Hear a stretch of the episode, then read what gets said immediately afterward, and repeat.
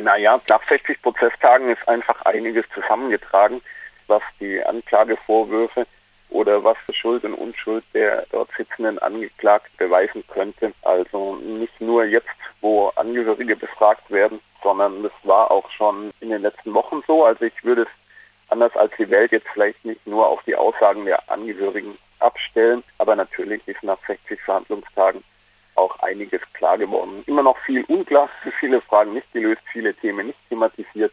Netzwerkcharakter des NSU immer noch abgestritten von der Bundesanwaltschaft, aber doch einiges auch klar geworden was die Angeklagten angeht. Ja. Eine Verteidigungsstrategie, Eine Verteidigungsstrategie scheint ja zu sein, dass Beate Zschäpe eben genau das nicht unbedingt möchte, dass nämlich von ihr ein klares Bild entsteht und ihrer Position innerhalb der Gruppe. Erst beim in der letzten Woche ist zum Beispiel darum gebeten worden, dass ein Psychiater, der ansitzend, äh, beisitzend ist im Prozess, dass der äh, sich weiter wegsetzen soll von der Frau Zschäpe, weil sie sich beobachtet fühlt. Jetzt ist das zwar sein Job, sie zu beobachten und eben irgendwie ein Bild von ihr entstehen zu lassen, um ihre Schuld äh, beurteilen zu können. Wie würdest du den, die vergangene Woche zusammenfassen? Ja, das ist nicht uninteressant gewesen, dass die Verteidigung von Beate Zschäpe da reingekrätscht ist und sagt, sagte, Professor Sass, dieser Sachverständige muss weiter weg sitzen, weil der belauscht da irgendwie private Gespräche. Das, es klingt ja fast schon lächerlich, aber es zeigt auch eine gewisse Nervosität bei der Verteidigung.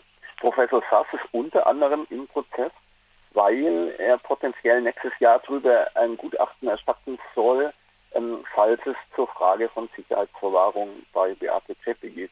Und die Tatsache, dass sie jetzt da schon so reintreten ist, dass ihnen offensichtlich aufgefallen ist in der Verteidigung, dass es ja tatsächlich um Sicherheitsverwahrung geht, also um einen sehr langen Gefängnisaufenthalt. Also dass, dass sie offensichtlich langsam auch kapieren, dass durch ihre Verteidigungstaktik bisher nicht viel gewonnen ist. Die Verteidigungstaktik, die da heißt, Beate Zschäpe sagt gar nichts aus. Und es bedeutet natürlich auch, auch die Anwältinnen und Anwälte können bei Zeugenaussagen schlecht dagegenhalten, weil dazu müssten sie ja oft auf Kenntnisse Beate Zschäpes zurückgreifen und diese dann auch offenbaren. Das Problem ist, da Beate Zschäpe nichts aussagt, lädt das Gericht halt nun mal all diejenigen, die sie kennen könnten oder kennen. Also, es reicht von Angehörigen der jener Nazi-Szene bis eben zu den nächsten Angehörigen. Und da das so ist, kommt doch auch ein so ein gewisses Gesamtbild, so wie es die Welt geschildert hat, natürlich zustande. Das ist jetzt nicht so richtig spektakulär, aber so, also jetzt wurde doch doch recht viel vom Verhalten von Uwe Bönnert, Uwe Mundlos und Beate Zschäpe jetzt auch weil man ja vieles darüber auch lesen kann. Ähm, in der letzten Woche auch ja darüber geschrieben worden ist, dass ein Cousin von ihr ausgesagt hat, dass ihre Mutter nicht ausgesagt hat und ihr damit vielleicht auch im Bärendienst erwiesen hat und dergleichen mehr. Die Befragung der Zeugen, die da vorgeladen sind, wie würdest du das beschreiben? Wie läuft das von sagen, aus Perspektive von Nebenklägern oder eben Verteidigern? Wie, wie wird mit den Zeugen umgegangen? Es war ja auch durchaus die Rede, dass manche Befragungen extrem lang gelaufen sind. Ja, die letzten Prozesstage waren dadurch gekennzeichnet, dass ähm, ein oder gar zwei Tage lang immer dieselbe Person vernommen wurde. Lang vernommen wurde beispielsweise äh, Brigitte Böhnhardt, die Mutter von Uwe Böhnhardt.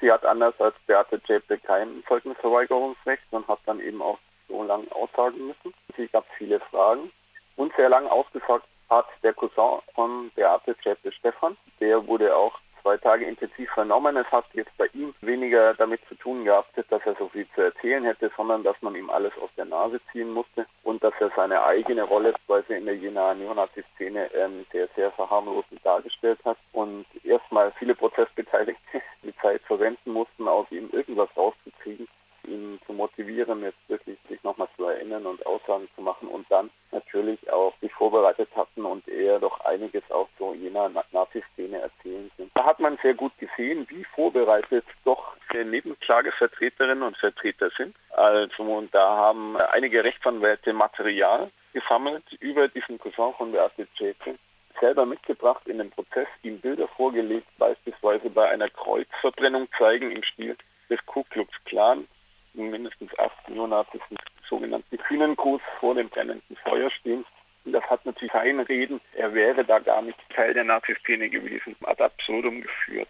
Aber das war ein, ein schönes Beispiel, wie, wie viel Recherche auch betrieben wurde von Seiten der Nebenklage.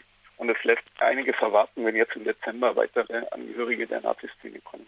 Das fußt ja so ein bisschen darauf, was du da bemerkt hast und hervorstreichst, was schon lange Zeit auch durchaus Vorwurf an Ermittlungsbehörden gewesen ist oder eben auch an die Untersuchungsausschüsse, die sich ja mit dem sogenannten NSU bes beschäftigt haben, dass man vieles hätte längst wissen können, wenn man zum Beispiel mal die Rechercheergebnisse, Broschüren und Internetseiten von antirassistischen Initiativen und Antifa-Initiativen mal in Ruhe gelesen hätte.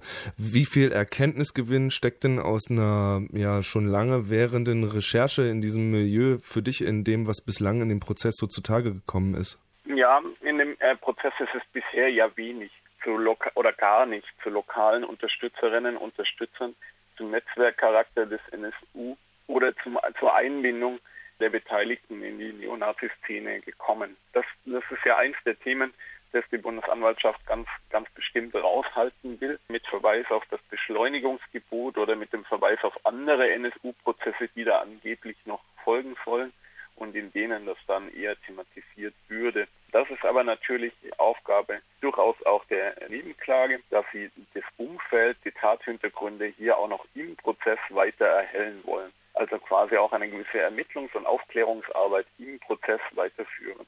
Das ist immer wieder mal zu sehen und der Vorsitzende Richter lässt im Allgemeinen die Nebenklagevertreterinnen und Vertreter auch fragen, kam jetzt allerdings in den letzten Tagen dann schon immer wieder zu größeren Auseinandersetzungen. Wie viele Fragen zu jener Nazi-Szene, wie viele Fragen zu Chemnitz, des äh, rechten Skin-Konzerten denn zulässig sind und wo, wo das eventuell mit Schuld und Unschuld der Angeklagten nichts mehr zu tun haben könnte.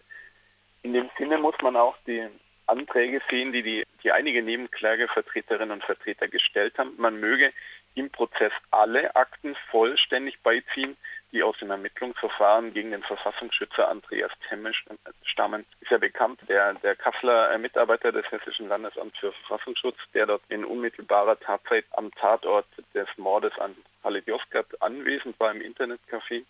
Das wurde vor einigen Wochen gefordert und das wurde jetzt am letzten Prozesstag abgelehnt vom Senat, Vorsitzender Richter Götzl hat verkündet, dass tatsächlich einige Dokumente aus dieser Akte beigezogen werden, aber nicht die vollständigen Akten. Das ist auch wieder so ein Zeichen, dass das Gericht nicht dem, dem Willen der Nebenklagevertreterinnen und Vertreter folgt, hier zusätzliche erhellende Recherchen oder Arbeit im Prozess zu leisten über Dinge, die bisher noch nicht bekannt sind. Immer mit dem Verweis, dass das ja mit Schuld und Strafzumessung der hier Angeklagten nicht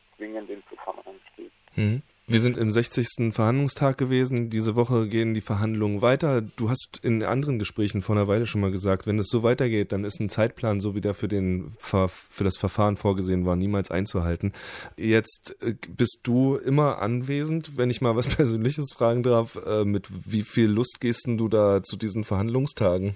Also die Verhandlungstage können ganz schön anstrengend sein. In der Tat, jeden Tag beginnt es um 9.30 Uhr, zumindest offiziell, meistens wird etwas später begonnen. Und einige der Verhandlungstage, insbesondere in der vorletzten Woche, sind bis fast 21 Uhr in den Abend reingelaufen. Das ist also richtig Marathonsitzungen. Letzte Woche äh, sind beispielsweise Zeuginnen unentschuldigt ferngeblieben. Da waren die Prozesstage dann teilweise schon um 14 oder 15 Uhr Schluss. Aber in der Tat ist das für alle Beteiligten, auch für die immer noch zahlreich anwesenden Medienvertreterinnen und Vertreter und uns, bei NSU Watch natürlich total anstrengend. Keine Frage. Und wenn es noch bis Anfang 2015 gehen soll, so wie jetzt langsam angedacht wird in der Terminierung des Prozesses, dann wird es ein Kraftakt, falls wir das weiterführen mit Prozessen und der Prozessbeobachtung.